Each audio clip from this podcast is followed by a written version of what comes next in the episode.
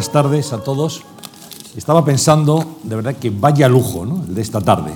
El vaya lujo que tenemos para cerrar este curso de conversaciones en la Fundación Juan March. Cada mes un personaje y bueno, en este final, como los buenos estudiantes, tenemos el premio, la matrícula de honor.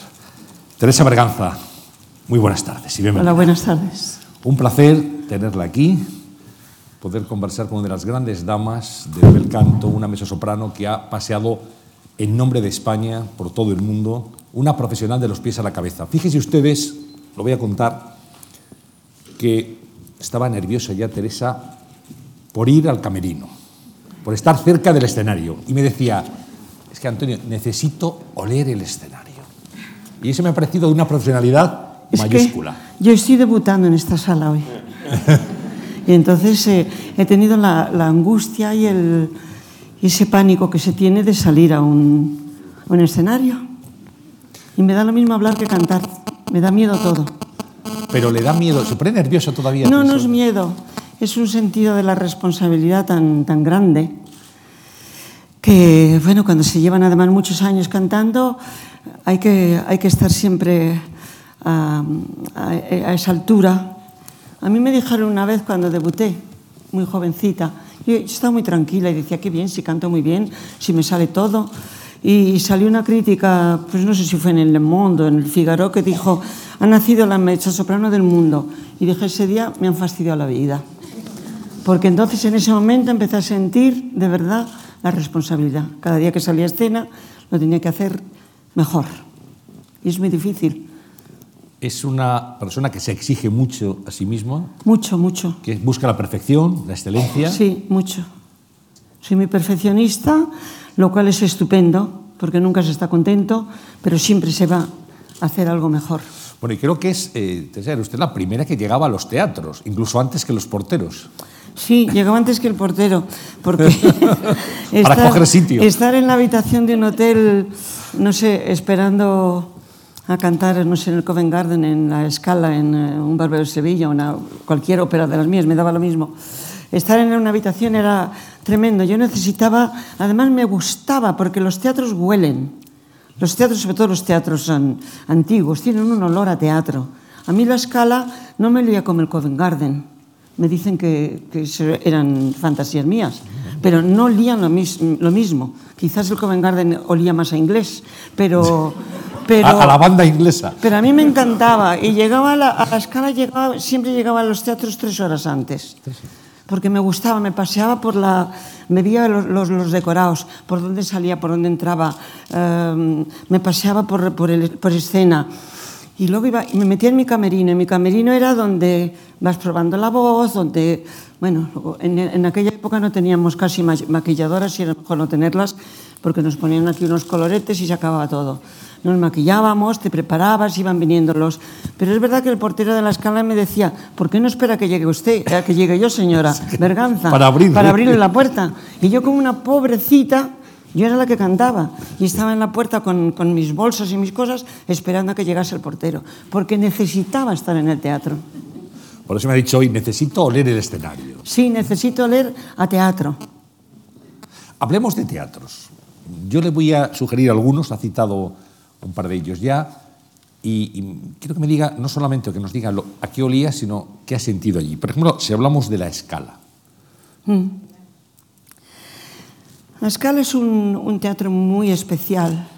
Para mí los teatros son, han sido siempre como, como los templos, grandes templos o, o, o más pequeños, donde, donde se hace música. Y donde se hace música, bueno, eh, donde se hace ópera, a mí me parece que la ópera es el, el- el espectáculo más completo en teatro, porque bueno, es que hay todo. Está la orquesta, están los coros, están las voces, hay ballet, hay que ser, hay que ser actor. Y tenemos sobre todo la palabra, cosa que es tan importante. La palabra.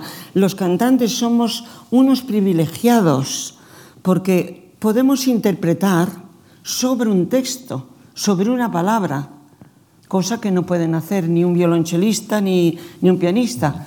Bueno, en la música todo está todo escrito, pero si de repente tienes que decir me muero, pues es mucho más fácil tener el me muero y acentuarlo con en la palabra. Creo que somos privilegiados, por eso yo trabajo muchísimo y lucho muchísimo cuando no entiendo a los cantantes eh, lo que dicen, porque el, el texto es muy importante.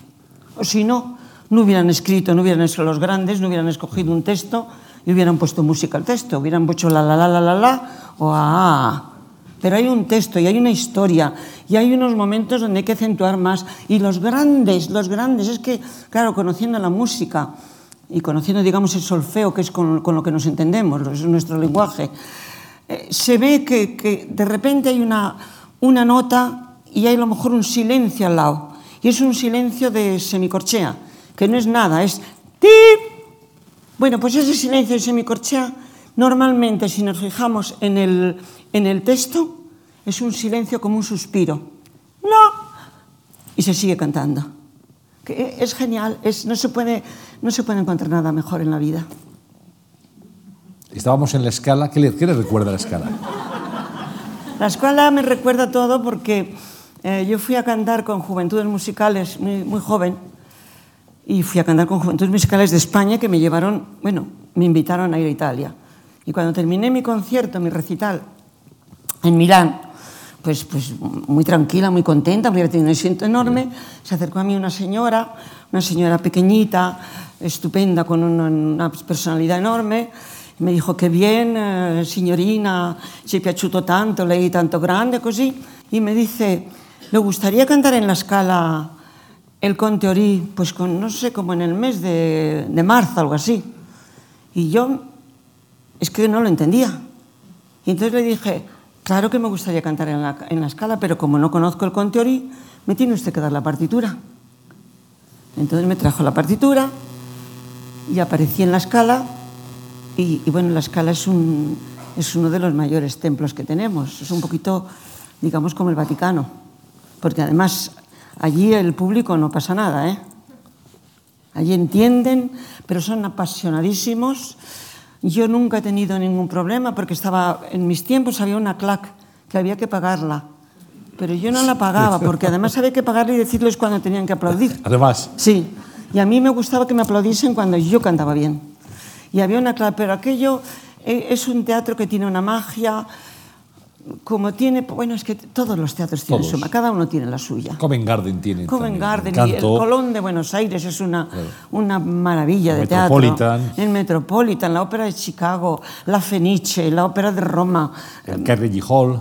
Eh, so- bueno, Carnegie Hall, ya, ya los- las salas de concierto son punto y aparte, porque hay unas salas de concierto maravillosas, maravillosas en el mundo. Y yo como he repartido mi carrera en 50-50, la mitad ópera y la mitad recital, pues he tenido la suerte de poder cantar en, en esos templos maravillosos. Otro templo es el Teatro de la Ópera de París. Otro. A mí me gustaba, yo, bueno, yo debuté en la, eh, en la Ópera Garnier, pero luego inauguré la, la, la Ópera Moderna, que no sé cómo se llama ahora, la Ópera de París. La Bastilla. La Bastilla, sí. Y yo me quedo con la Garnier. La Bastilla, pues se oye bien y, y todo, pero Pero claro, es que un, te- un teatro supongo son recuerdos, son vivencias, todo, son todo, experiencias, todo. por eso es lo que le queda al artista. En la ópera de París yo tengo un recuerdo, a mí me ha querido mucho la gente, pocos, porque no he sido nada mediática, pero los pocos me han, me han querido con pasión. Y en la ópera Garnier, cuando canté Cenerentola, uy, no, no sabes el desastre que eran los, los camerinos, viejos, había que salir al lavabo y hacerse todo un pasillo, entrar en un lavabo que no sabíamos, entrábamos allí todos. Pero bueno, todo se aguantaba porque, porque se cantaba. Y eh, yo tenía mi camerino, pues bueno, lo- lo ponía lo más mono posible, pero el día de la primera llegué mis tres horas antes y abrí la puerta del camerino y un amigo mío, que era, es un artista, que es un artista, me había decorado el camerino como si fuera la habitación de Rossini.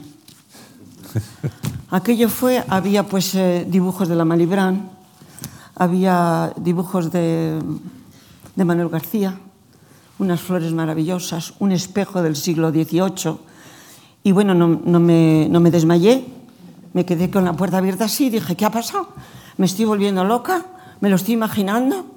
Había sido un amigo que, para darme la alegría esa de no estar en aquella cochambre que teníamos, que nos daba lo mismo, ¿eh? porque ya hacíamos nuestros, nuestros, nuestros gorgoritos y deseando salir a escena. Pero eso me pasó en la Ópera de París. Un recuerdo increíble. ¿Recuerda Carmen en la Ópera de París en el año 80? En la, en la Comic, sí, en la Ópera Comic, sí, lo recuerdo muy bien. Eso es otra emoción porque pensar que se estrenó allí, pensar que se estrenó allí, pensar que no tuvo mucho éxito, pensar que Bizet estaba viviendo en su casa de Bougival, donde yo voy ahora todos los años, a casa de la Pauline Viardot. Unas historias tan, es que son tan bonitas que no voy a terminar nunca. Bueno, una por lo menos nos tiene que Bueno, contar. pues eh, una. eh, Bizet, la, la Pauline Viardot, tenía su casa en Bougival, lo que llamaban, me parece, la colina de los pintores y de los artistas. Entonces, la Pauline Viardot sabemos que ha sido una grande, una grande. Era compositora, era cantante y venía de la familia de los Garcías. Era, yo creo que era más importante que la Malibran. Lo que pasa es que la Malibran vivió poco y tuvo aquella carrera. En esa casa de campo de, la, de, de ella, eh, yo voy ahora, llevo yendo seis años a hacer unas magistrales con gente joven y se prepara cada año una ópera entera. Un día se nos va a caer el techo encima, pero no nos importa. Es impresionante porque se, se siente que allí estaban con ella Brahms, Schumann con su mujer, Clara Schumann, Liszt, Wagner, Chopin.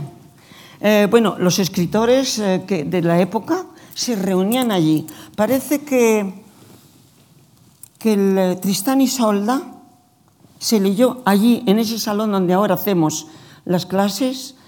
Fue Wagner para leer la primera vez que leía con el, al piano Liszt.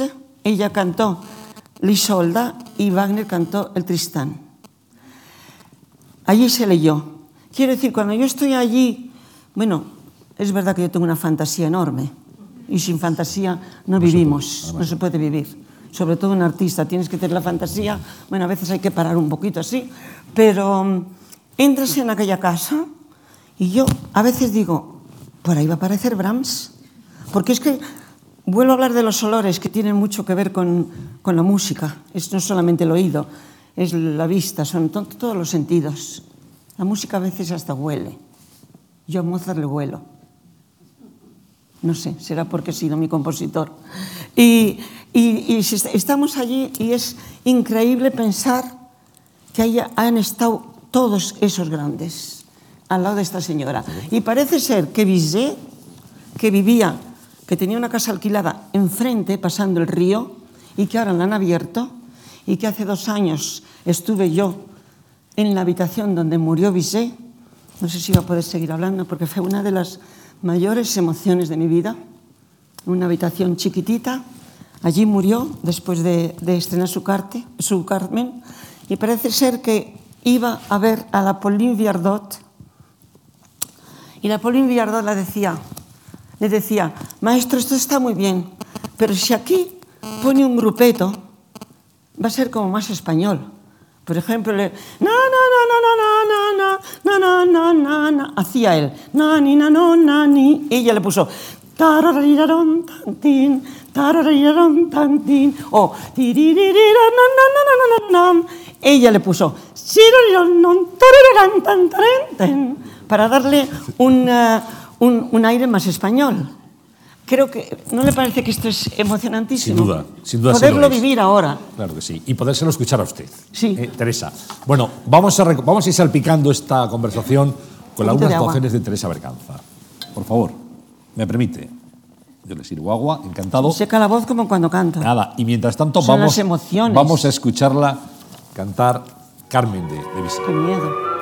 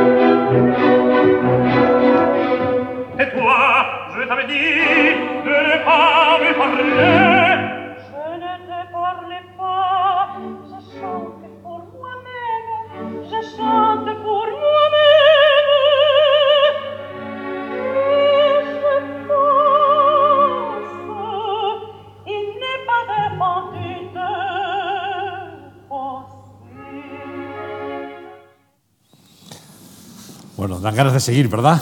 no me gusta nada lo del pie. ¿El pie?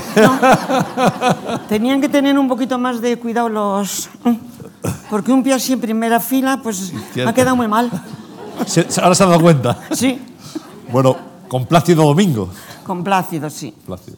Con Plácido, eh, esa Carmen con Plácido, pues eh, no, no se ha vuelto a repetir nada más con él. Uno de los grandes cantantes, también un... Y un, gran don José, aparte de eso. Como conmigo ha sido solo don José, porque no he tenido... Bueno, hemos cantado eh, dúos de zarzuela y zarzuela en concierto, pero no he tenido su repertorio. Pero ha sido mi don José. Y eso marca. Sí, sí, sí. Sin duda. Mío solo. ¿Eh? Teresa Berganza, ocho décadas de vida y 58 de profesión, que se dice pronto. ¿eh? Y, ha dicho, he tenido una vida llenísima, no solo de éxito, sino también de la felicidad de poder cantar. Ha vivido plenamente su profesión, con felicidad, disfrutándola. He vivido plenamente, con, siempre con, con los miedos de, de llegaré. Siempre me encuentro un defecto. Ahora acabo de ver el pie y si lo llego a ver antes no lo traigo. Pues y tampoco nadie me dijo que estaba haciendo así con el pie demasiado. bueno, pero, pero soy un director. la perfección, podía haber hecho otras cosas, pero en fin, eh, cantar, cantar es algo que a veces no se puede ni explicar porque el instrumento, nuestro instrumento, nuestras cuerdas vocales, que son dos cositas chiquititas así que tenemos aquí, que naturalmente funcionan con, ya lo saben, lo saben todos ustedes, con, con, el aire que respiramos, el aire que sale de los pulmones, que vuelve a pasar y toda la, la, la musculatura. Pero cuando podemos obtener los sonidos que queremos, la belleza del sonido que queremos, y, y yo misma me lo oigo, es un placer que no, creo que no se puede, si no se siente, es muy difícil contarlo. Y cuando cantaba bien, otras veces se cantaba a lo mejor un poco peor. Creo que mal no he cantado nunca porque cuando estaba mal no cantaba. Me quedaba en mi casa. Porque me parecía, no sé, me parecía una ofensa al público salir a cantar así a un 70%, 50% y decir, hoy estoy mala, pero por ustedes voy a cantar. No, me quedo en casa y cuando esté buena les canto al 100%. Eh, el placer de cantar es, algo increíble. Yo, canto, yo no canto ya, pero canto continuamente. Es, eh, necesito oír la voz, tarareo. tarareo y tarareo pues un, una ópera, una canción, algo que me estoy inventando, pero el placer de oír salir la voz y que sea la misma, porque cada uno tenemos un color de voz que nos acostumbramos a él. ¿Por, por qué no nos regala un, uno de estos cánticos usted hace ahora? ¿De qué? Un poquito, de No, esos, no, esos tarareos. que no, nos- hoy no estoy, hoy suspendo. no lo creemos. Hoy suspendo, hoy no, no he hecho vocalizaciones todavía. Ha tenido que cuidar mucho el instrumento, eh, se ha sacrificado mucho por, por la voz. ¿Perdón? Y se ha sacrificado mucho por la voz, ha tenido que cuidar mucho el instrumento, Mucho. Yo lo- la voz, yo, ha tenido, yo le ha condicionado su yo yo le cuido muchísimo. Yo sé que, que lo he cuidado hasta la obsesión, pero lo he amado tanto, he amado tanto el canto, he amado tanto la música.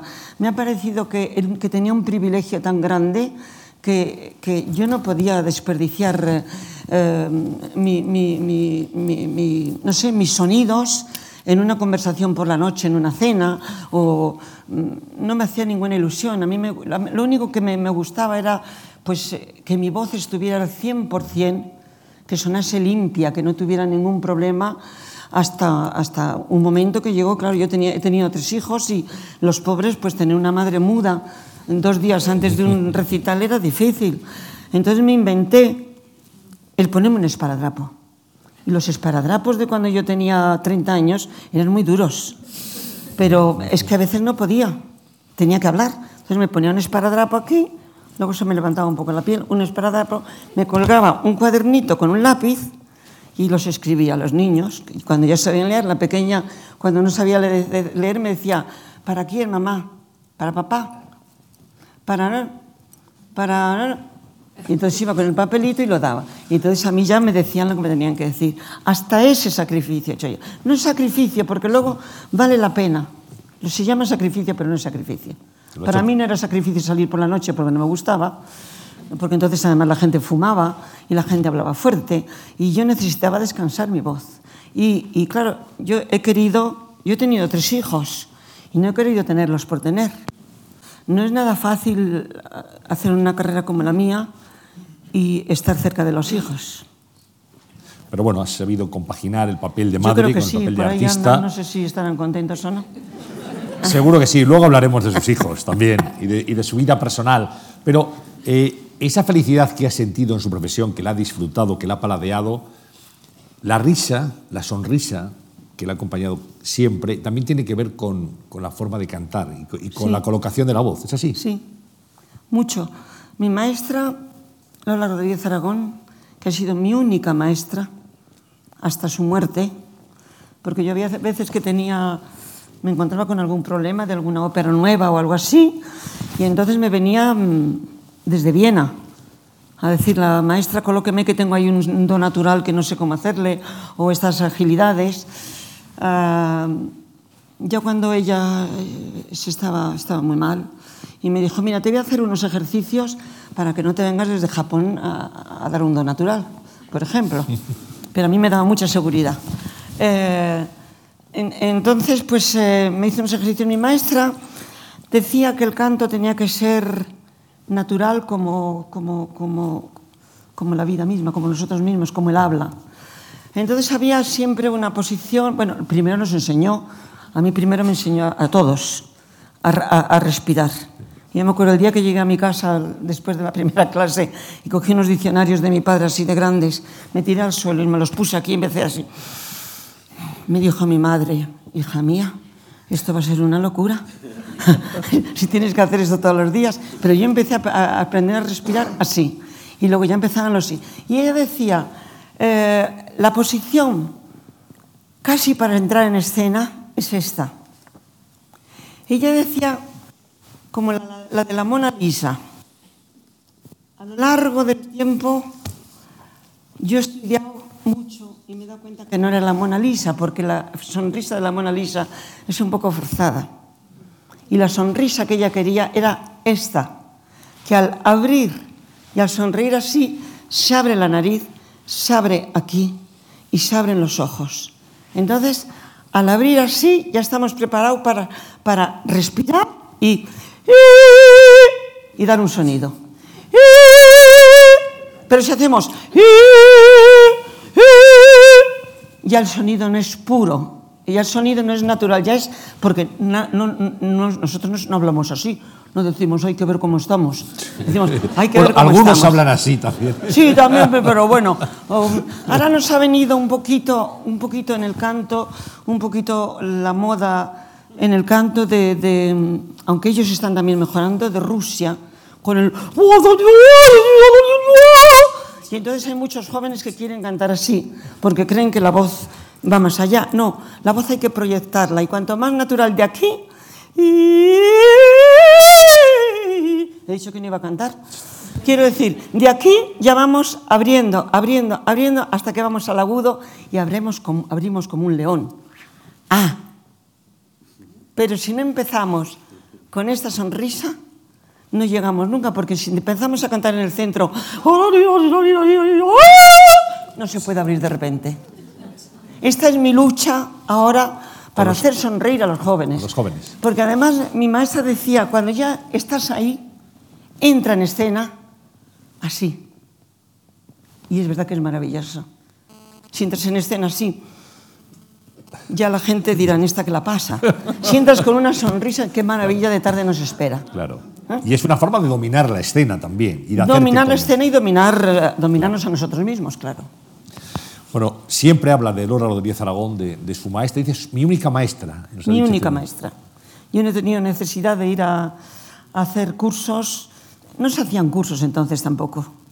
Bueno, sí, en el, en el, yo fui a Mozarteum porque me dieron una beca y como soy, pues llegué al Mozarteum, me puse así con el oído en la clase de la que daba las clases de canto y me pareció tan feo como cantaban y como gritaban, pues que entonces dije, como todavía no he pagado, me voy, a sacar entradas para ver el Festival de Salzburg, que voy a aprender muchísimo más. Y entonces, con el dinero que me dieron, no lo he dicho nunca.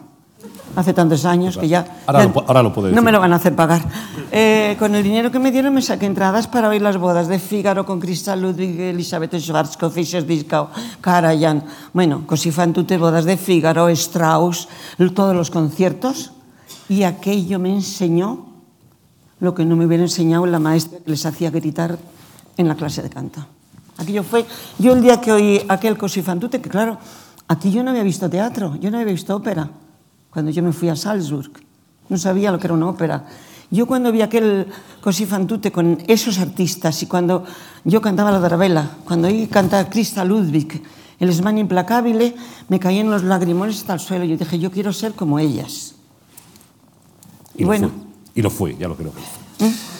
Bueno, escuchamos eh, una interpretación de Don Qué Giovanni. miedo. ¿De ¿eh? qué? Don Giovanni, ¿le parece? Sí, no estarán mal. no está mal. Vamos a escuchar nuevamente a Teresa Berganza. Él habrá tenido un poquito más de cuidado. Ah, esto es muy bonito. Es más bonito el, el dueto de los otros.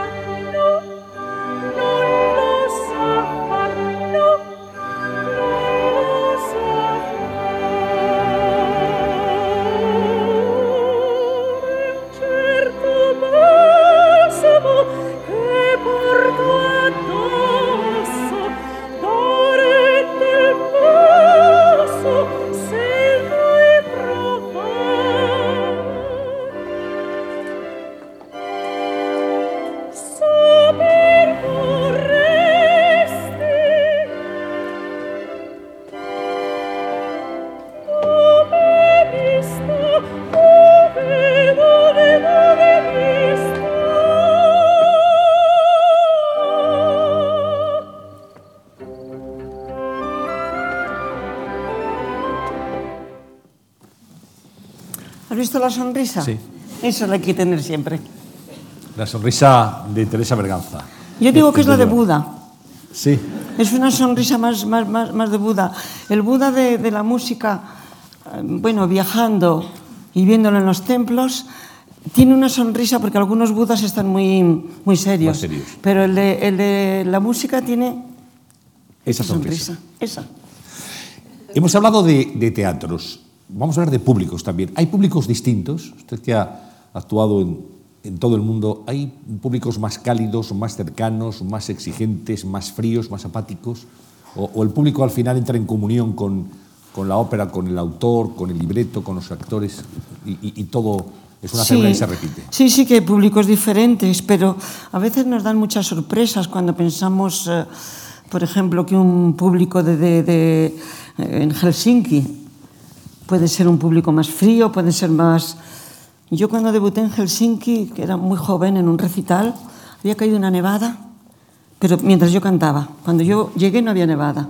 Y cuando salí, la emoción de ver aquellas gentes con botas, con, eh, con abrigos tapados. Yo salía con mi traje de noche y, no sé, un abrigo.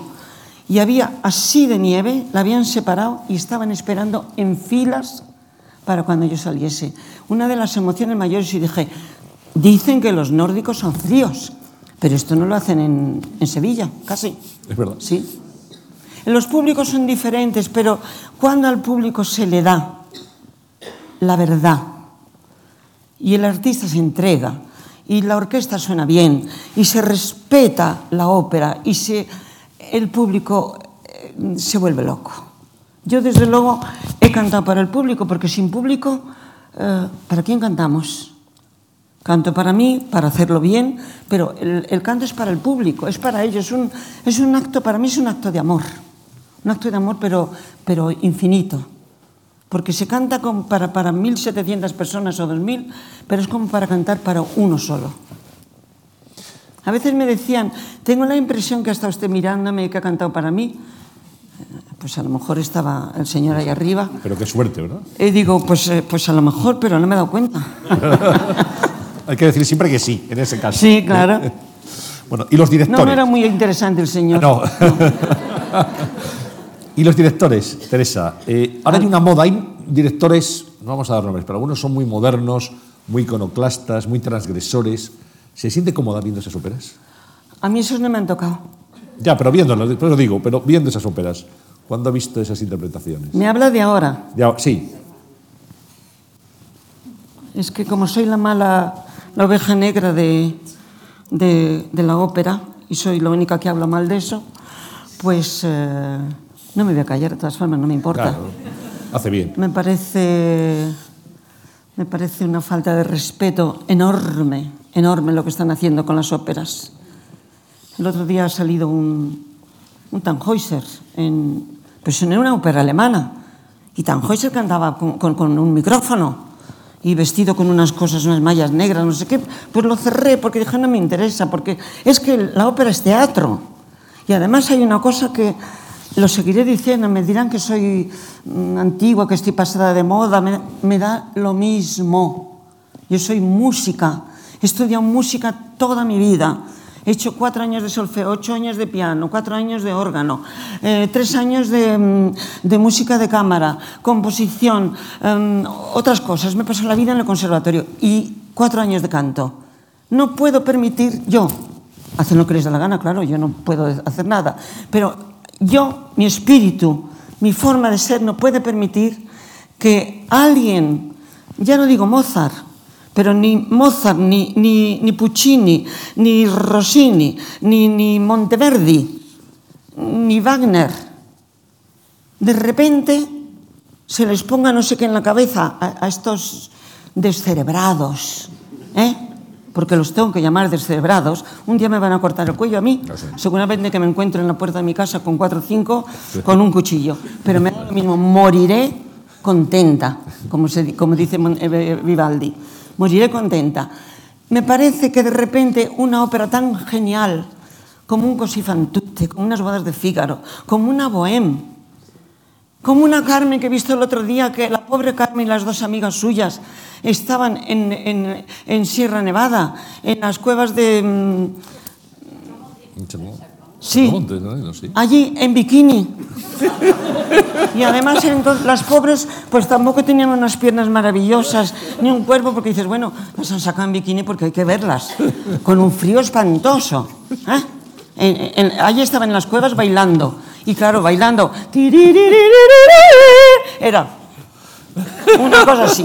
Y, y los dos amigos de Carmen eran travestis. Y entonces, que estaban enamoradísimos de ellas, pero bueno, no, no sé, les cogieron dos cositas así, que eran como dos naranjitas, se los pusieron a los travestis y dos pelucas. Y ese quinteto maravilloso que escribió eh, pues la gente lo vio así. Yo lo quité, claro. Porque es que no hay derecho, es que una obra de arte no se toca. Es que una obra de ahora tenemos a Paul Klee aquí. Y es que viene alguien a decir, Paul Klee es muy moderno, le vamos a poner una carita así de, de una señora. No, porque entonces inmediatamente viene este señor, le lleva a la comisaría y lo meten en la cárcel. Pues a estos señores que están destrozando la ópera en el mundo y que están haciendo creer al público que tiene que ser así, a eso no los tocan.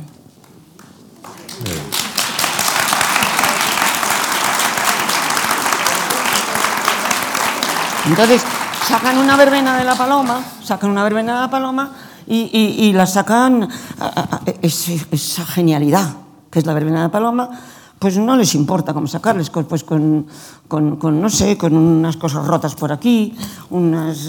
Yo qué sé, yo qué sé, yo qué sé, yo no voy al teatro nada más que si sé que se respeta la música y el texto, es que hay un texto y hay una época Quiero decir, ¿dónde están los compositores contemporáneos que escriban óperas y que saquen a todo el mundo en pelota como quieran? Y que los tiren a la piscina y que los hagan cantar un- una, una ópera tirados en la piscina, ahogándose. Pero que no le hagan eso con Mozart y que no lo hagan con Wagner. ¿Y quién permite eso? ¿Quién permite eso? ¿Quién permite eso? Todos. Directores de orquesta, directores de teatro y los pobres cantantes que no tienen más remedio que hacerlo porque si no se quedan sin trabajar.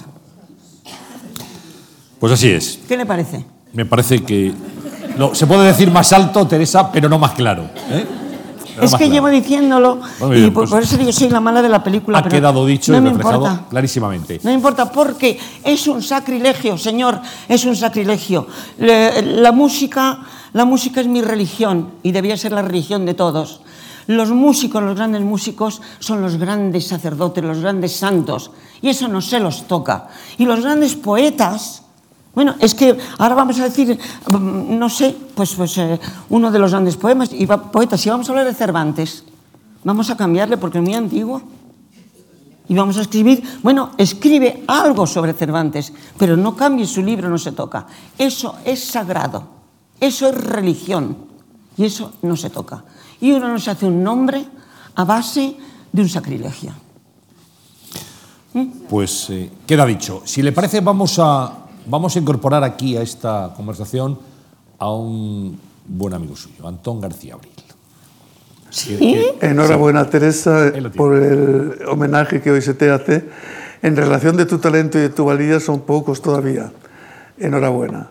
Van dos preguntas para ti.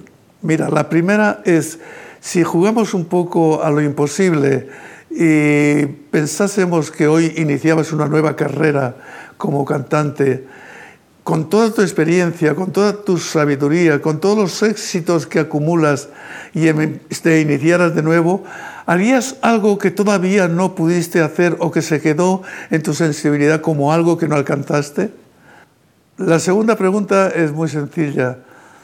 Yo cuando era mm, casi estudiante hice uno de mis primeros viajes a Salzburgo y me encontré con, el centro de Salzburgo, el centro mozartiano, pues lleno de afiches, de grandes afiches con Teresa Berganza. Yo como español me sentí muy profundamente emocionado de ver que la marca España la llevabas por todo el mundo.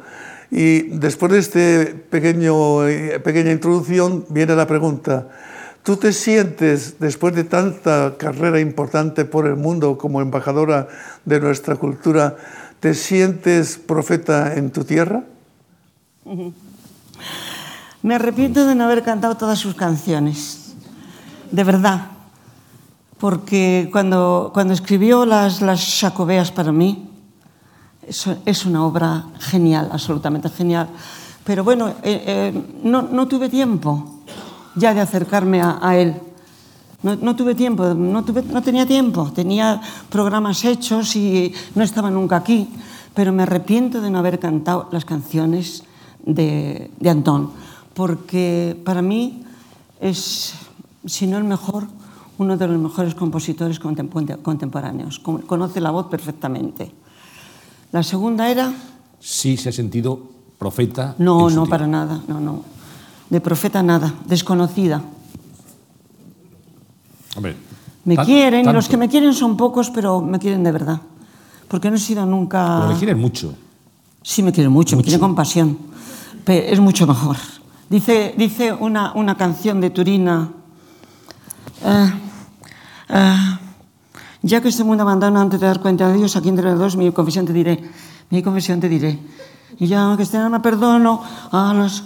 No, a ti que tan... No, dice, prefiero que me amen poco tiempo y con locura. Porque dice, ¿prefieres que te amen mucho tiempo y con cordura? Dice, no, prefiero que me amen poco tiempo y con locura. Pues yo digo lo mismo.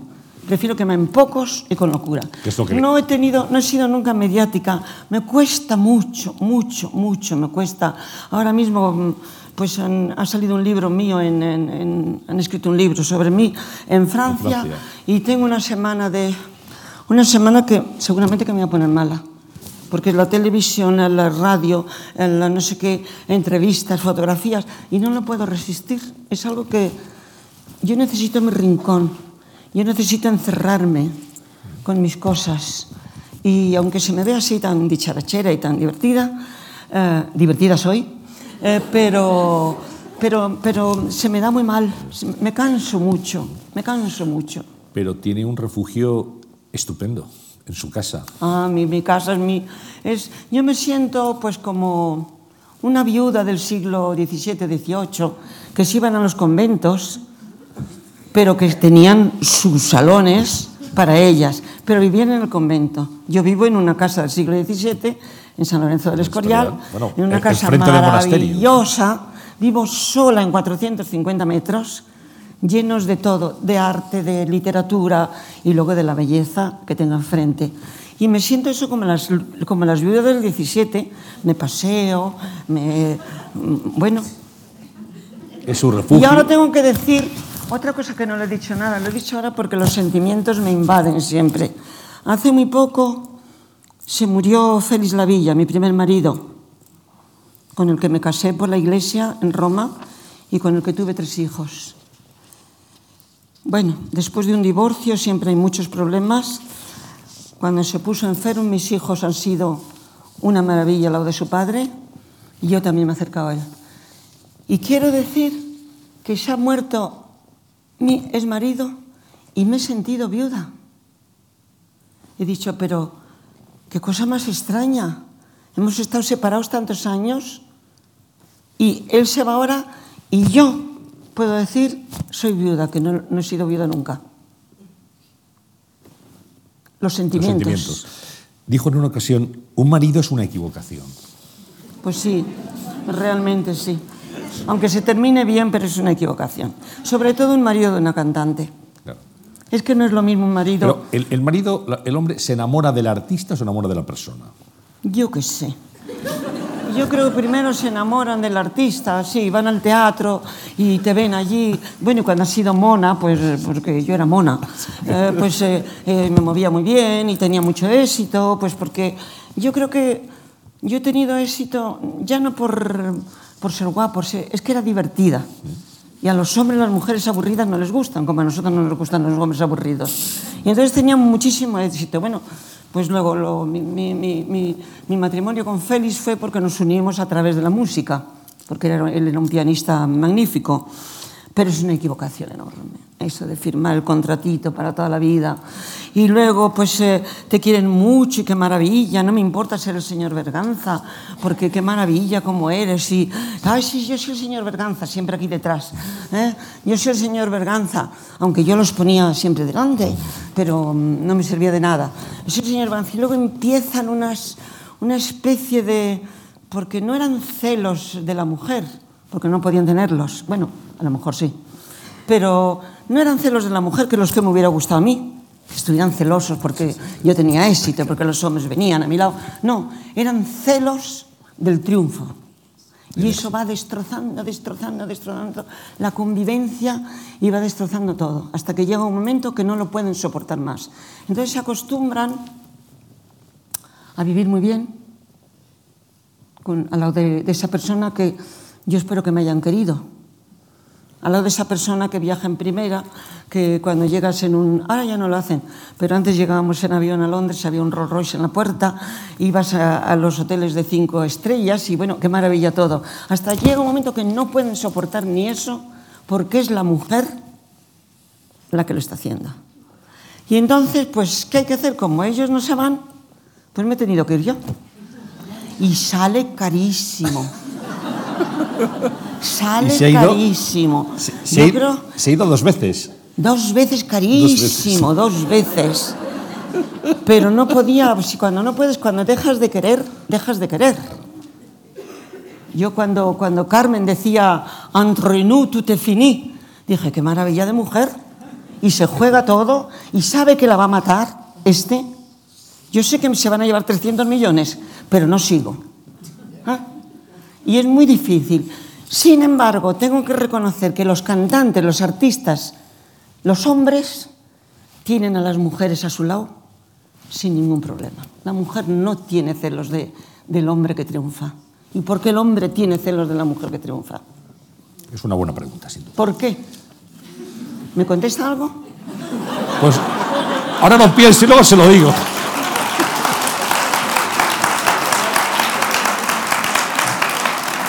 Luego lo hablamos, Teresa. Luego lo hablamos. Sí, sí, pero habría que decirlo en público. Claro. eh, no- es que no he vivido esa experiencia, no se lo puedo decir.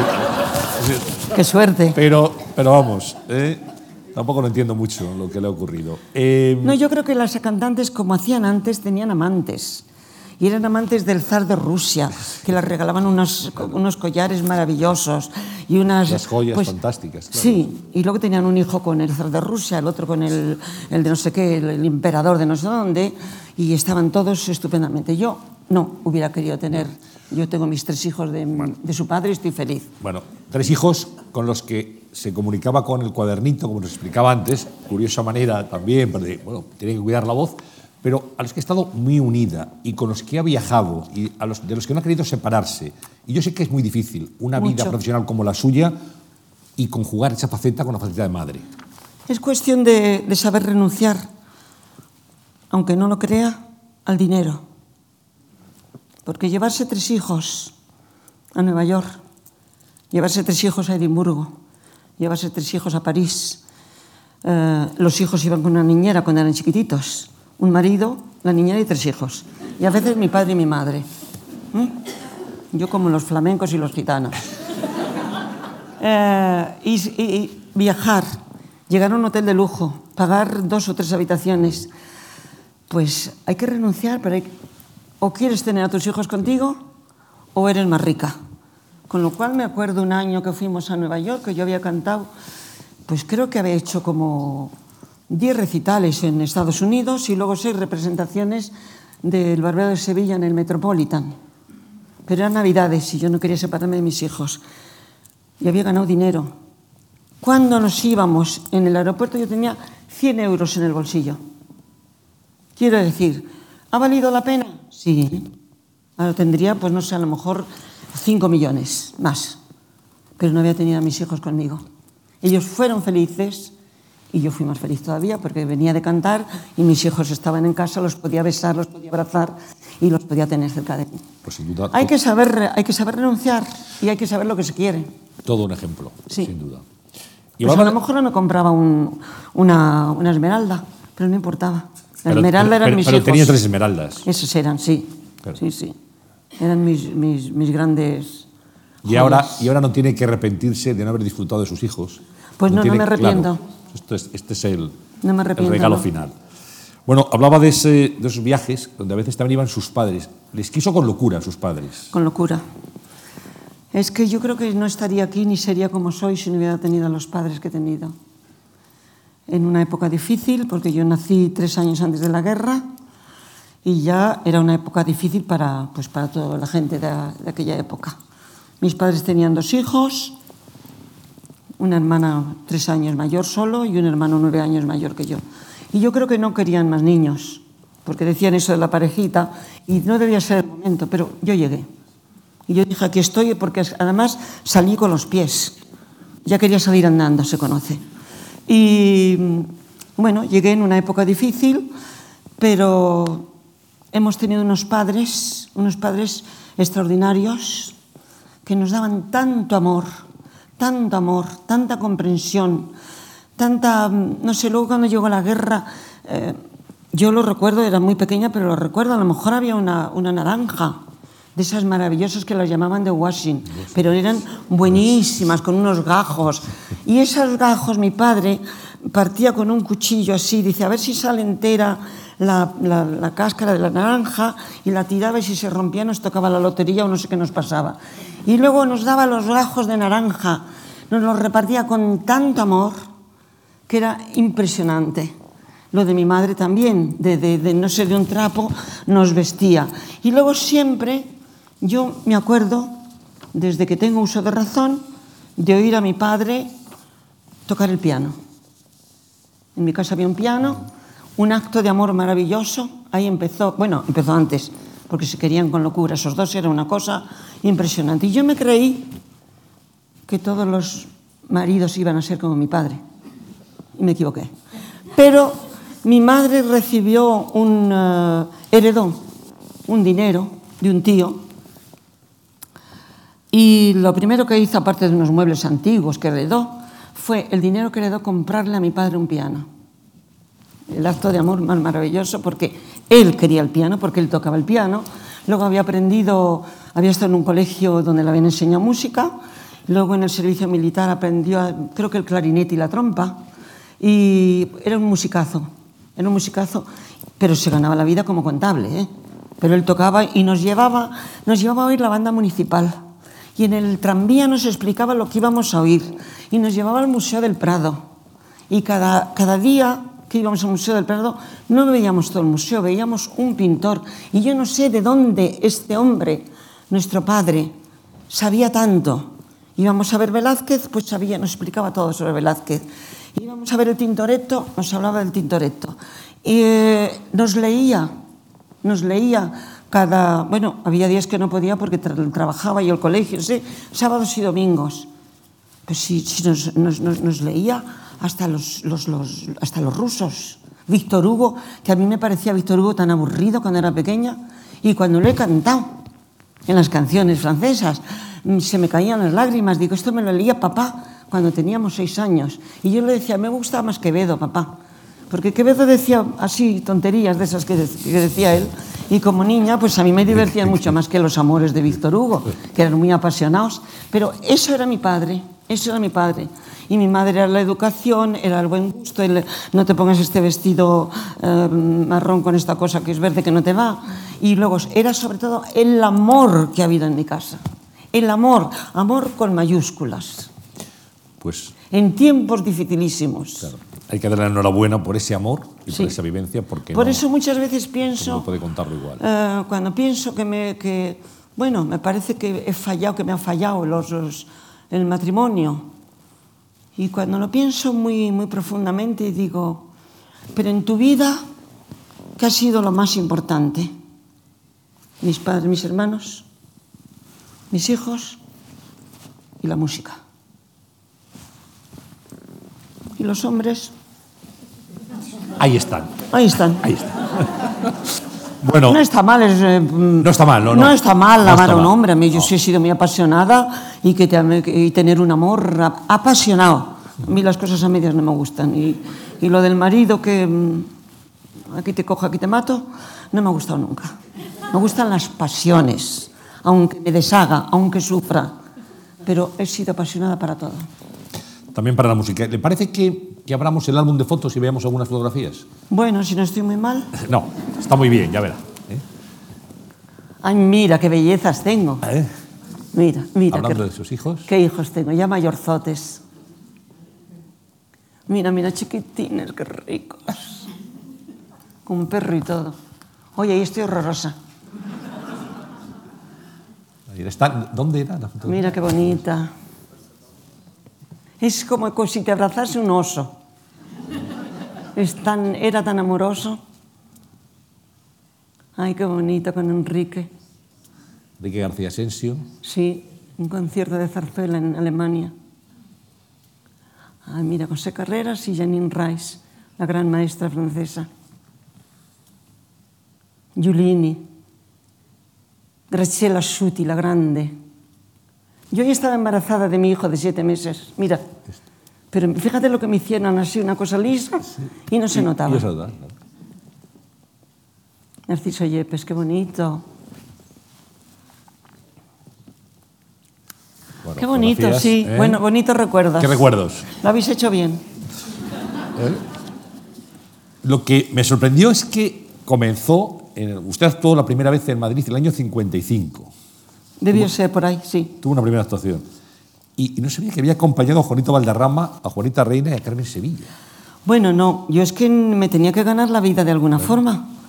Porque yo iba al conservatorio, pero luego en el conservatorio en había aquella dinero, época no había clases eh, ni de alemán, ni de francés, ni de, ni de nada.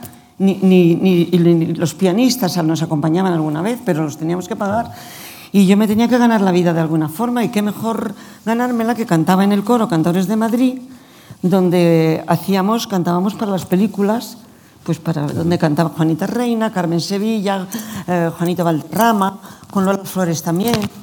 Y eh, a mí me encontraron, pues no sé, mona, así, y con una vocecita, y de repente me daban papeles especiales. Así, pues salía, por ejemplo, en, en la película de.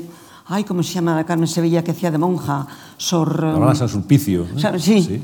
Pues ahí tocaba yo el órgano y cantaba. Y me vistión de monja, estaba de mona. Y claro, me pagaban, nos pagaban por hacer Claro. las películas. Luego un día dijo Juanito Valderrama que hay que ver cómo Juanito Valderrama tenía de bien impostada la voz. Yo a veces les decía a los tenores cantar como Juanito Valderrama, que tiene todo aquí la voz. Tenía la voz impostada altísima, muy, muy bien. Y pidió, pues pidió una vocecita, una voz, para hacerle una segunda voz en una canción, y se la hice yo. Y Juanito Valderrama me dijo, usted va a hacer algo en la vida porque tiene mucho talento. Lo que no me decían los de mi cuerda. Me lo dijo Juanito Valderrama, sí. Y luego hacíamos las películas y, bueno, pues... eh, Una forma de sacar dinero y de... yo era una forma de sacar dinero sin salir de, de la música. Y no me hubiera importado tampoco nada quedándome, quedarme a cantar cuplé o, o a cantar flamenco, porque se me daba muy bien. Que para eso me llamo Vargas de segundo. Sí, me ha gustado mucho el flamenco y me ha gustado mucho el cuplé. Y me gustan mucho los tangos. Y me he quedado con las ganas de hacer una carrera de cantando tangos. Los he cantado, ¿eh? Pero hacer una carrera de tanguista, sí. ¿Eh? Con historias desgarradas, además. Desgarradas. Desgarradas. Esas que te hacen, bueno, el chiquilín de Bachín, por ejemplo, que es algo impresionante. Y además está en Buenos Aires, estaba en el café donde iba el chiquilín de Bachín. Porque eh, tener la suerte de poder ir por el mundo, además cantando, hay que aprovechar cada cosa. Hay que ilustrarse, hay que aprender, hay que abrir los ojos, los oídos y todo lo que vamos viendo, cogerlo y decir, con esto me quedo, porque en el fondo es lo que nos queda. Ni nos queda el dinero, ni nos queda la belleza, ni nos quedan los aplausos. ¿Qué nos queda? Lo que hemos sentido, las emociones. Entonces yo ir al café donde este señor escribió El chiquilín de Bachín, pues se me saltaban las lágrimas. Y eso lo estoy viendo siempre y, y cuando canto el chiquilín, cuando todavía lo canto, Dice, chiquilín, dame un ramo de voz, con un micrófono, ¿eh? Y con esta voz, porque lo que no se cantan son los tangos con una voz lírica, porque no tienen estilo. Hay que cantar rasgado, y hay que decir y hay que hablar a veces. Y eso es lo que a lo mejor un día me atrevo. Nunca es tarde, No, si la dicha es buena. claro, para, para grabar un disco de tangos, por ejemplo. ¿No se En casa ya lo hago. Claro, pero Y últimamente cantaba mucho los tangos de. Ay, de Piazzolla. Piazzolla. Y era increíble porque después de hacer Brahms, hacer Mozart en los recitales, de hacer Vivaldi, de hacer canción española o francesa, salían los tangos y la gente se volvía loca.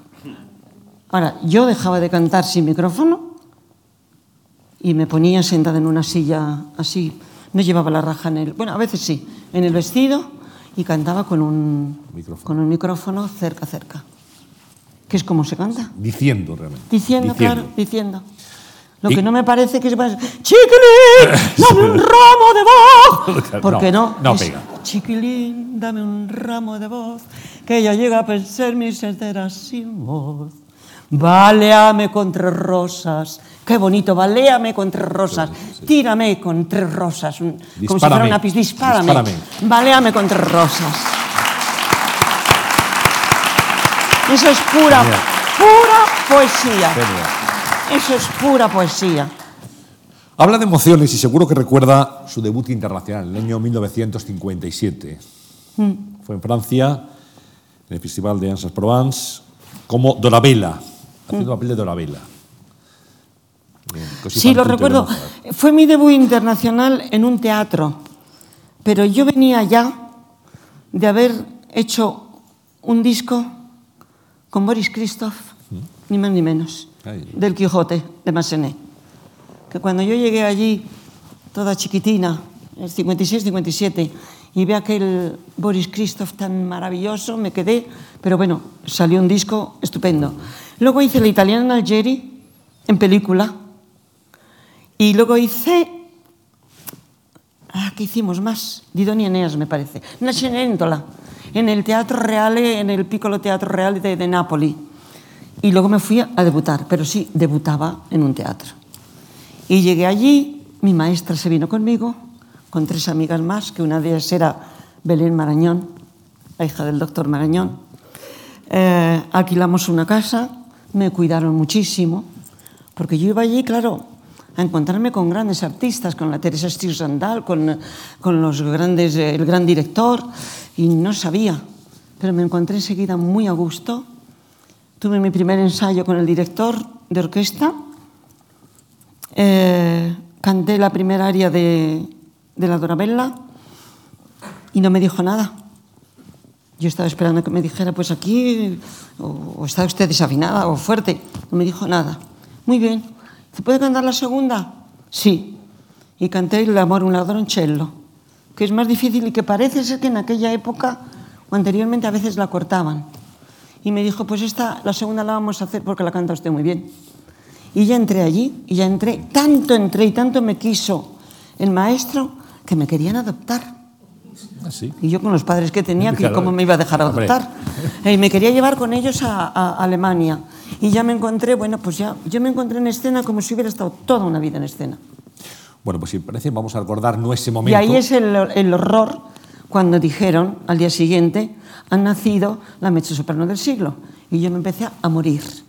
Porque dije, si dicen que soy la mezzosoprano del siglo, ¿qué tengo yo que dar durante, durante mi vida? Pues lo que ha dado, Teresa, es que lo ha Sí, sí, sido. pero me ha costado un rato. lo ha sido. Bueno, pero ha llegado hasta aquí. que le quiten lo bailado. ¿Eh? Bueno, una de angustias, unos pánicos, antes de, al estar ahí solo. Ay, Dios mío, me saldrá bien. Y, y el sí natural y el sol y las agilidades y el pianísimo, todo se me ponía aquí. Y en cuanto ya estaba aquí, lo se me olvidaba. Sí, Claro. qué bonito. Pues esto le va a gustar también, que soy fan tutte, Sí. pero es una A vez ver. en Francia. Vamos a escuchar. Ay, fíjate cómo éramos.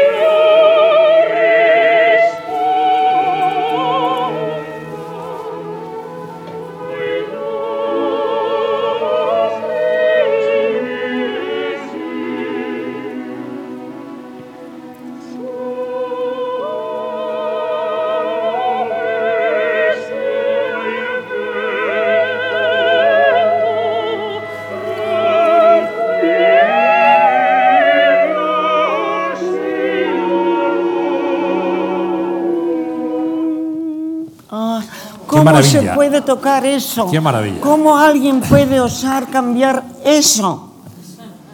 No se puede. Yo estaba sin peluca porque no me gustaban las pelucas y me dejaron cantar sin peluca. Por eso estoy así de aplastada. Una, una belleza, ¿eh? Qué bonito. Belleza, Ese trío, no sé si yo, eso que te dicen, si te- el día que te mueras que quisieras oír, esto. Parece la perfección de todas las músicas, sí. Estamos de acuerdo, estamos Sí. de acuerdo. Yo estaba En- en- gordita y mal peinada, pero bueno. ¿Qué va? ¿eh? ¿En qué espejos se ha mirado Teresa Berganza? ¿Qué compañeras ha admirado? ¿Con quién? He admirado ¿Has sintonizado muchísimas. No he copiado ninguna. He admirado muchísimas. La primera cantante que admiré fue mm, Victoria de Los Ángeles a través de la radio, cuando yo todavía no estudiaba canto, que me decía mi padre, ha salido una cantante joven en Cataluña que es una maravilla. Y en cuanto salía por la radio, me la ponía. Quiero decir, la primera voz, creo que la primera voz que, que- que yo escuché que me gustó fue la de Victoria. Luego vino Elizabeth Schwarzkopf a hacer un recital a Madrid y nuestra maestra nos dijo, sacar el dinero de donde podáis, pero hay que ir al, al recital. Y aquello fue ver a aquella señora como cantaba e como, como actuaba e como entraba, que non estábamos acostumbrados. Logo foi moi emocionante ver a, a cuando me fui a Salzburg e me lo gasté en, en ver artistas, que me sirvió muchísimo, eh, oír a, a, Chris, a Krista Ludwig. Mm. Y luego pues he tenido la suerte de, de, pues no sé, tantas y tantas grandes, la, la Virgin Nilsson, la María Calas, la Tebaldi, Montserrat Caballé, eh, tantas. A Montserrat no, no- no la he oído nunca. Sí, creo que la he oído una vez en directo, porque siempre nos cruzábamos. A Victoria tampoco, que son dos cantantes con las que yo, a mí me hubiera gustado mucho cantar, hacer dúos, pero no teníamos el mismo repertorio y luego estábamos siempre ocupadas. Con María Calas trabajó en Medea. ¿no? Ah, sí, sí, con María Calas debuté en el 58. Nada menos, ¿eh? María Calas. Sí, ¿Cómo era? divina. Como, no es que no se puede decir, la llaman la divina, pero es que era divina. Tal cual. Conmigo fue... Yo iba con mucho miedo porque como hablaban de María Calas, que si era tan, tan orgullosa y que tenía que trataba a la gente mal y que a los compañeros, pues yo llegué con un poquito de miedo. Eh, fue muy divertido porque claro, era mi primer viaje a Estados Unidos y me dijeron que me dijo el manager que me preparase, que al llegar a Dallas estaba la televisión y que, y que fuera mona. Y yo pues iba con mi traje de chaqueta de entonces monísimo y un sombrero que me había comprado así muy mono, eh, mis guantes, mi bolsillito, iba de, de lo más mono. Pero resulta que al llegar a Nueva York llegó tarde el, el avión y perdí el avión para Dallas. Entonces me mandaron a un hotel que me daba miedo quedarme. Yo no sé qué hotel me mandaron. Yo veía una gente muy extraña y me metí en la habitación y corrí la, la cómoda para tapar la puerta porque dije que esta noche me van a violar o me va a pasar. Era como en las películas, era horrible la gente que había allí. Y al día siguiente, pues ya estaba harta, metí el sombrero, el traje, los tacones y el bolsillo y me fui, pues yo qué sé, pantalones no, pero me fui con unas cosas de estas que llevo yo siempre así, al Libitum y llegué a Dallas así y estaba toda la prensa a la salida del avión y unos carteles que ponía Calas Berganza, que no me desmayé por casualidad. ¿Qué? Que yo era muy joven y no, es que no me lo esperaba. He tenido algo muy bueno en la vida que nunca, nunca he esperado nada. Todo me ha llegado como, como una sorpresa, como un regalo. Lo he trabajado, pero me ha llegado como un regalo. Y entonces, pues fui al primer ensayo con María Calas. Aquí me impresiona aquella mujer tan elegante. Bueno, llevaba unas gafas entonces así, como unos cristales gordos, porque entonces no había Lentillas. lentillas y ella, ve- ella veía muy mal. Yo fui a saludarla y le dije, "Mm, señora Calas, buenos días, estoy tan feliz, pero a la vez estoy, pues no sé, estoy muy emocionada y, y muy feliz de poder trabajar con, con usted y lo único que le pido es que, que me ayude y que me diga todo lo que le parece mal. Y es que es algo tan increíble que los- lo cuento hoy y, y- y digo, a lo mejor me lo he inventado. Mi dijo, Carina, non chiamarmi signora Calas, chiamami Ma- Maria e mi dici di tu, di te.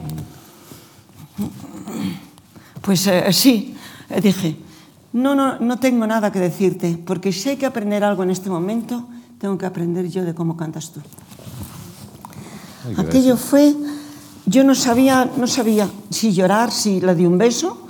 Entonces empezaron los ensayos. Ella estaba siempre conmigo.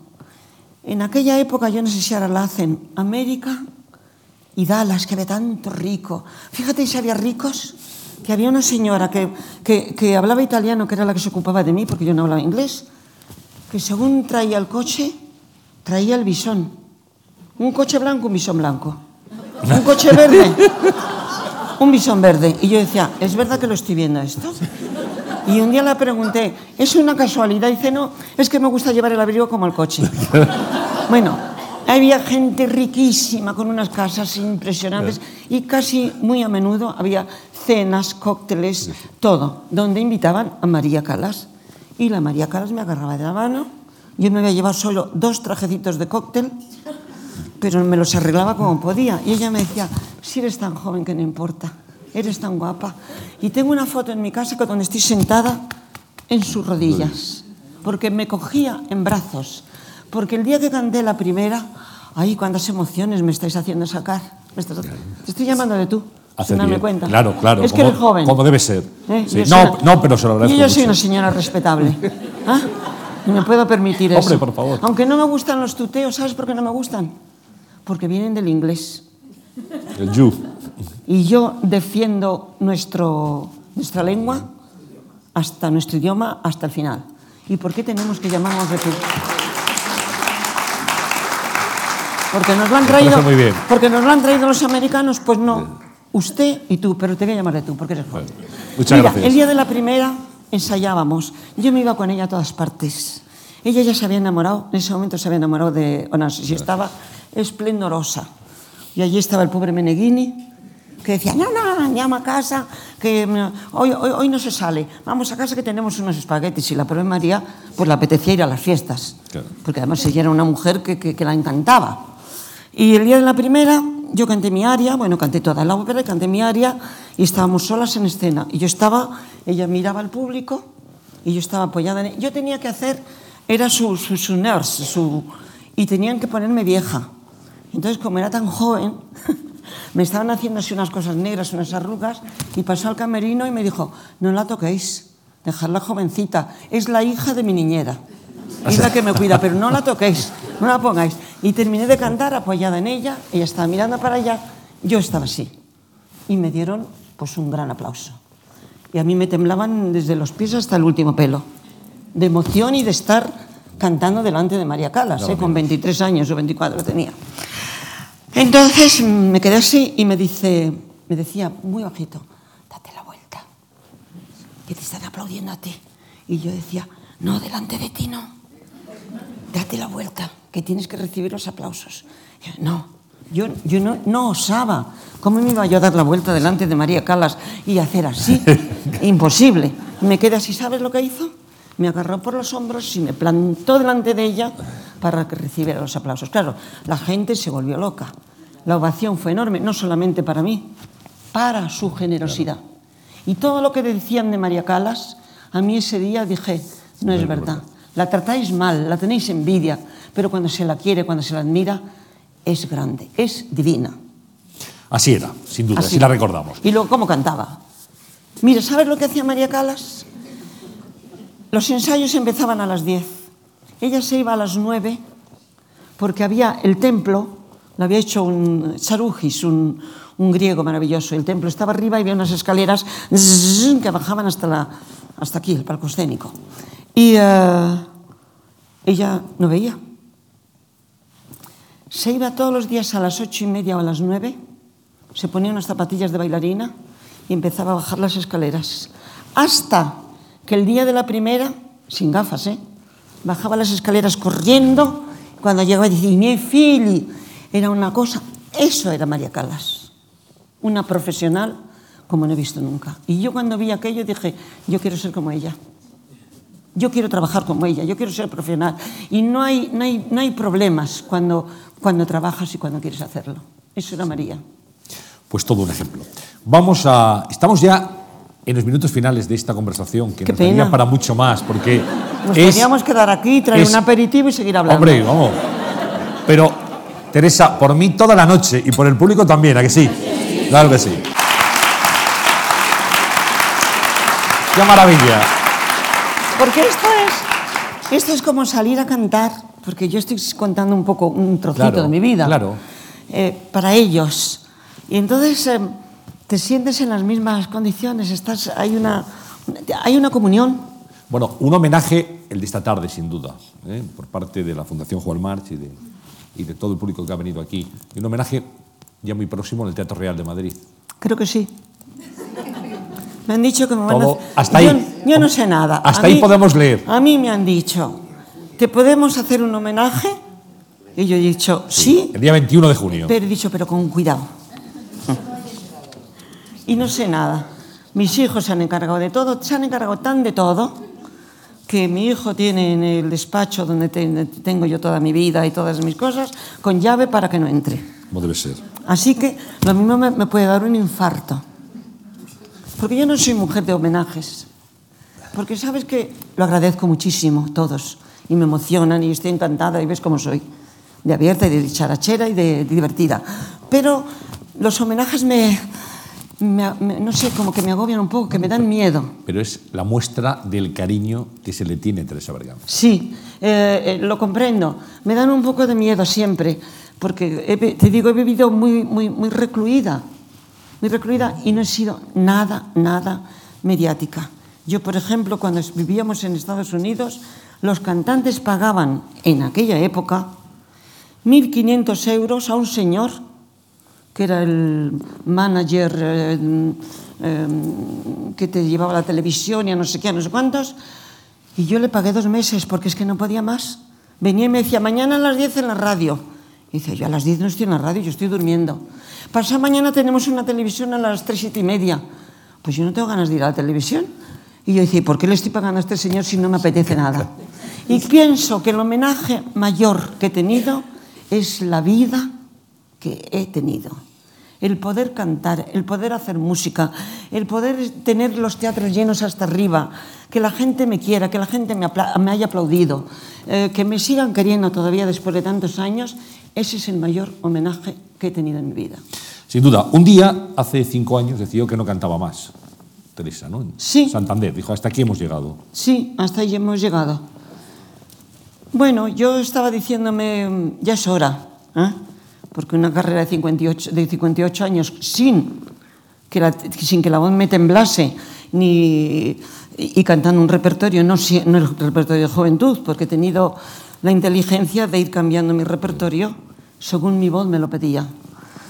Pero ese día, pues, eh, operaban una nieta mía, nada, de un- una apendicitis.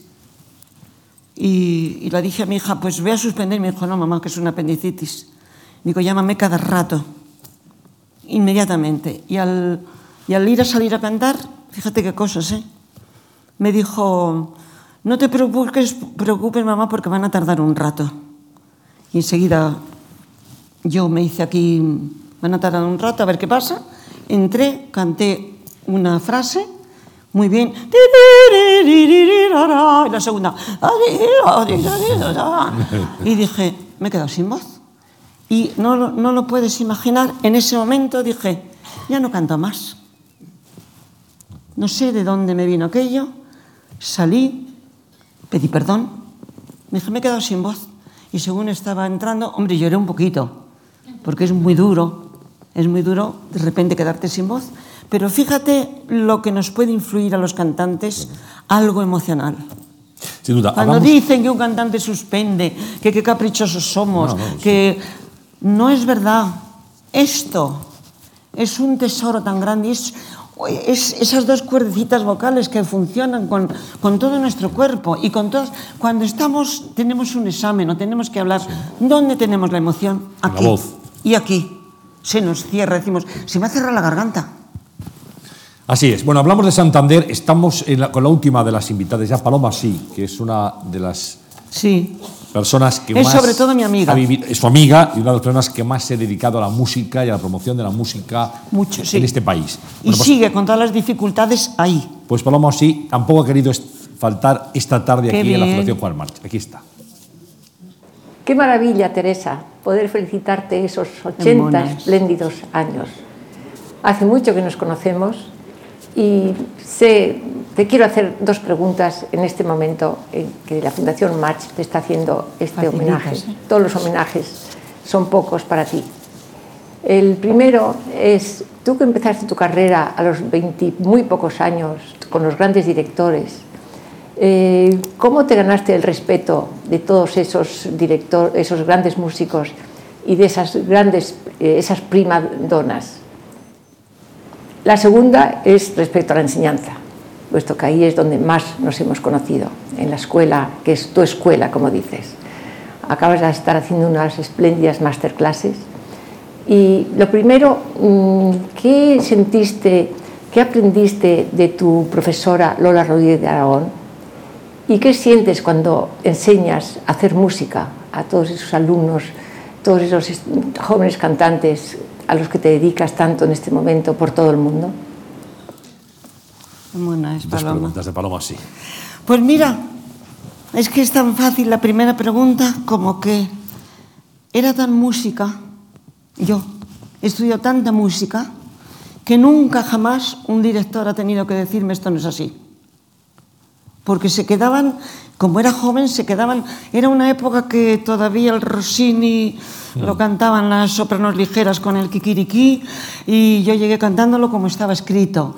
Um, el Mozart era muy respetado um, y, y no he tenido nunca problemas con, bueno, tuve uno pequeñito porque inconsciente. Le dije a Karajan que sabía más música que él y que todos los que estaban allí, pero más. fue, Nada más, bueno. fue en un momento, Bueno. sí, una inconsciencia, porque eh, luego perdí 10 años de cantar con él. Y sí, y luego vino, eh, yo estaba cantando en el Metropolitan y vino de rodillas a decirme, Teresa, tienes que venir a hacer las bodas de Fígaro conmigo en, el, en, eh, en Salzburg. Y luego contesto a la segunda pregunta de, pero es que esto es muy bonito. Cuando yo cantaba el Non so più, bueno, yo le dije al maestro, ay maestro, una orquesta tan grande, la, la Filarmónica de Viena o la de Berlín, no me acuerdo cuál era, tan grande para Mozart y, a mí me hace cantar tan piano porque era el maestro de los pianos. No se me va a oír. Y me dijo, cuanto más grandes son las orquestas, los pianos son más bonitos porque tienen más armónicos y no te preocupes, me dijo. Entonces yo cantaba mi, mi, voi- mi Non so più cosa son faccio, éxito, aplausos, y luego llegaba el Voy que sapete, que es eh, el área que todo el mundo conoce. Entonces, él dirigía, él estaba ya con sus problemas de espalda, pero dirigía muy bien, con sus manos. La orquesta. Y yo estaba allí esperando con la condesa, con la otra, y de repente, cuando empezaba yo a cantar Voy que sapete, hacía así y dejaba de diri- dirigir y cerraba los ojos. Y yo tenía que hacer unos esfuerzos de oído para oír los pichicatos de. Yo decía, este me lo ha hecho porque le he dicho que los pianos no van a salir. Pero fíjate qué bonito, qué bonito, qué bonito. Cuando terminó la función le dije, maestro, ¿por qué no me ha dirigido a mí? Porque no sabe lo mal que lo tengo que pasar yo para entonar el voy que sapete con unos pichicatos que hacen solo y me dice, porque yo también tengo derecho a ser feliz. Qué bonito. Bueno, la desarmó. Entonces dije, desarmó. maestra a sus pies. Eso era Karajan. Y le preguntaba a Paloma por la enseñanza, por los jóvenes, que es Pues la enseñanza me pregunta Paloma por mi maestra. Ya lo he dicho, mi maestra me enseñó todo. Porque además es que era una maestra que nos... Yo cuando empecé me dijo, lo primero que vamos a hacer es Monteverdi y Bach, porque son los padres y son la base del canto. Monteverdi la ópera, el decir, la, la parola, y Bach eh, el canto. Nos enseñó todo. Yo aprendí a cantar el Lied con mi maestra. Claro, tenía una maestra de una profesora de alemán, pero yo aprendí a cantar. Yo me fui a cantar a Alemania Lied con lo que había aprendido con mi maestra. Mi maestra me, ense- me enseñó y me dijo, el día que cantes el dueto del Barbero de Sevilla, que es dificilísimo, bien, cantarás todos los Rossinis. Ella nos enseñó a mí me enseñó a cantar la, luego yo, luego yo naturalmente he ido a perfeccionarme con los grandes. En Francia tenía Janine Rice, donde he hecho todo mi repertorio francés. Desde Carmen a, la melodía francesa, a la Pericol, a al Don Quijote, a todo lo que he hecho. Luego perfeccionaba el, alemán con, pues, con un maestro alemán en Viena. Y trabajar, y trabajar, porque como decía Andrés Segovia, decían, usted ha tenido mucha suerte. Dice, suerte un poquito, pero he trabajado tanto. y es verdad, sin trabajo no se llega a ningún sitio. Bueno, pues Lo que pasa es que es un trabajo maravilloso. sin duda. Maravilloso, maravilloso. Ha sido feliz, pero ha hecho feliz a mucha gente también. con- También, con su también. música. Eso- Yo tengo una carta todavía que guardo que, que me impresionó de una señora alemana que me dijo que hace muchos años, creo que cuando salió mi primer disco Mozart, que gracias a esa música ella se estaba poniendo bien, que le habían diagnosticado un cáncer y que tenía un niño con síndrome de Down. Y que daba gracias a Dios todos los días porque yo estuviese en este mundo. Eso es algo que lo que te decía antes lo llevas contigo para siempre. Eso no me lo puede quitar nadie.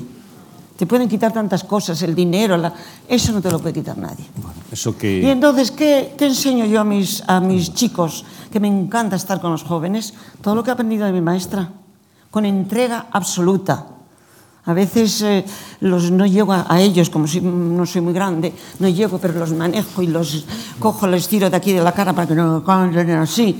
Y les, es que no sabéis ab- abrir aquí, como un león. ¡Ah! Entonces, me encanta. Y cuando consigo corregir o uno que está calante, que está bajo, o uno que no canta a tiempo, o uno que la voz la tiene oh, entubada, es como si hubiera tenido el éxito más grande de mi vida. Estaba Y pensando, algo se llevan. Claro, sin duda, qué suerte debe ser tener a Teresa Berganza como profesora, sin duda. Y ahora pensando en esos alumnos que usted tiene, esas masterclasses que hace, quería pedirle, como a todos los invitados a este ciclo de conversaciones, Ya lo sé que es muy difícil. tres propuestas para mejorar esta sociedad. Cuando piensa en esta sociedad, Fíjate que me he alumnos- escrito una cosita en un papel horrible a última hora. Porque, porque he dicho, ¿y qué voy a decir? Bueno, pues vamos a, a escucharla con mucha atención. Porque para mí la propuesta, una de ellas, una de ellas muy importante, sería que la música fuera obligatoria en los colegios, como lo es en Inglaterra, como lo es en Alemania, como lo es en Holanda y en tantos países.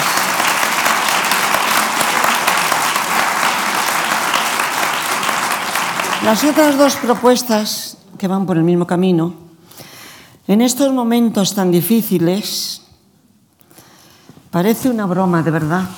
Me parece una broma proponer la obligatoriedad de los estudios musicales en las escuelas, que es lo que yo querría o exigiría. Pero ahora tengo que proponer o, tengo que pensar lo que pensamos todos, no todos los españoles, lo que pensamos en el mundo. Nosotros estamos en España y somos los españoles. Que se cumplan los derechos humanos los más básicos, que haya derecho al trabajo, a la vivienda, a la educación y a la sanidad.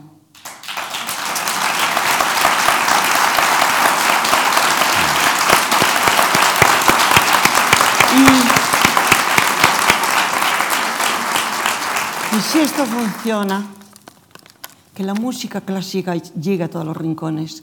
Porque yo tengo un ejemplo no termino nunca, ¿eh?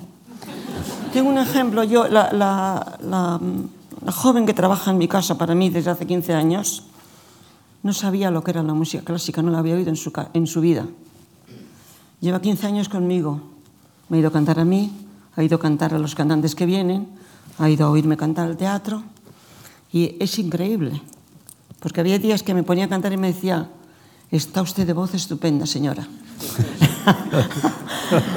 Venían a lo mejor alguna alumna dice, esta es muy chillona. Quiero decir, qué bonito lo que ha cantado, qué área más bonita. Quiero decir que la música clásica puede llegar hasta el que no sepa nada, pero hay que llevársela. Tenemos que llevársela. Tenemos que llevar conciertos a la universidad.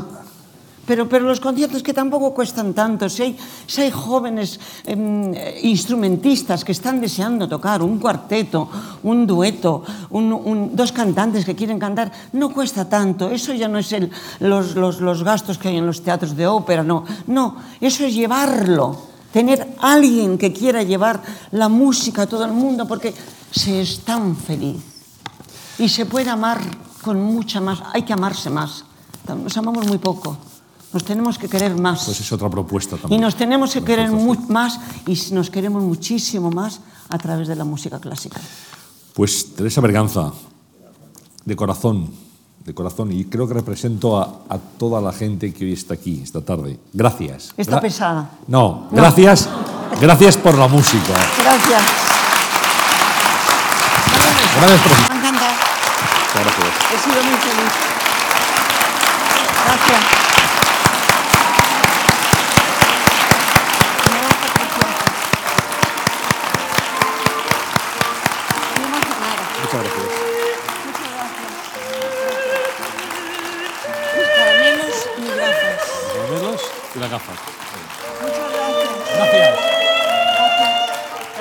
Gracias. Gracias, Y hasta el curso que viene ¿eh? en la Fundación Juan Mar. Muchas gracias. Yo quiero volver, ¿eh? Pues nada, Yo voy a volver.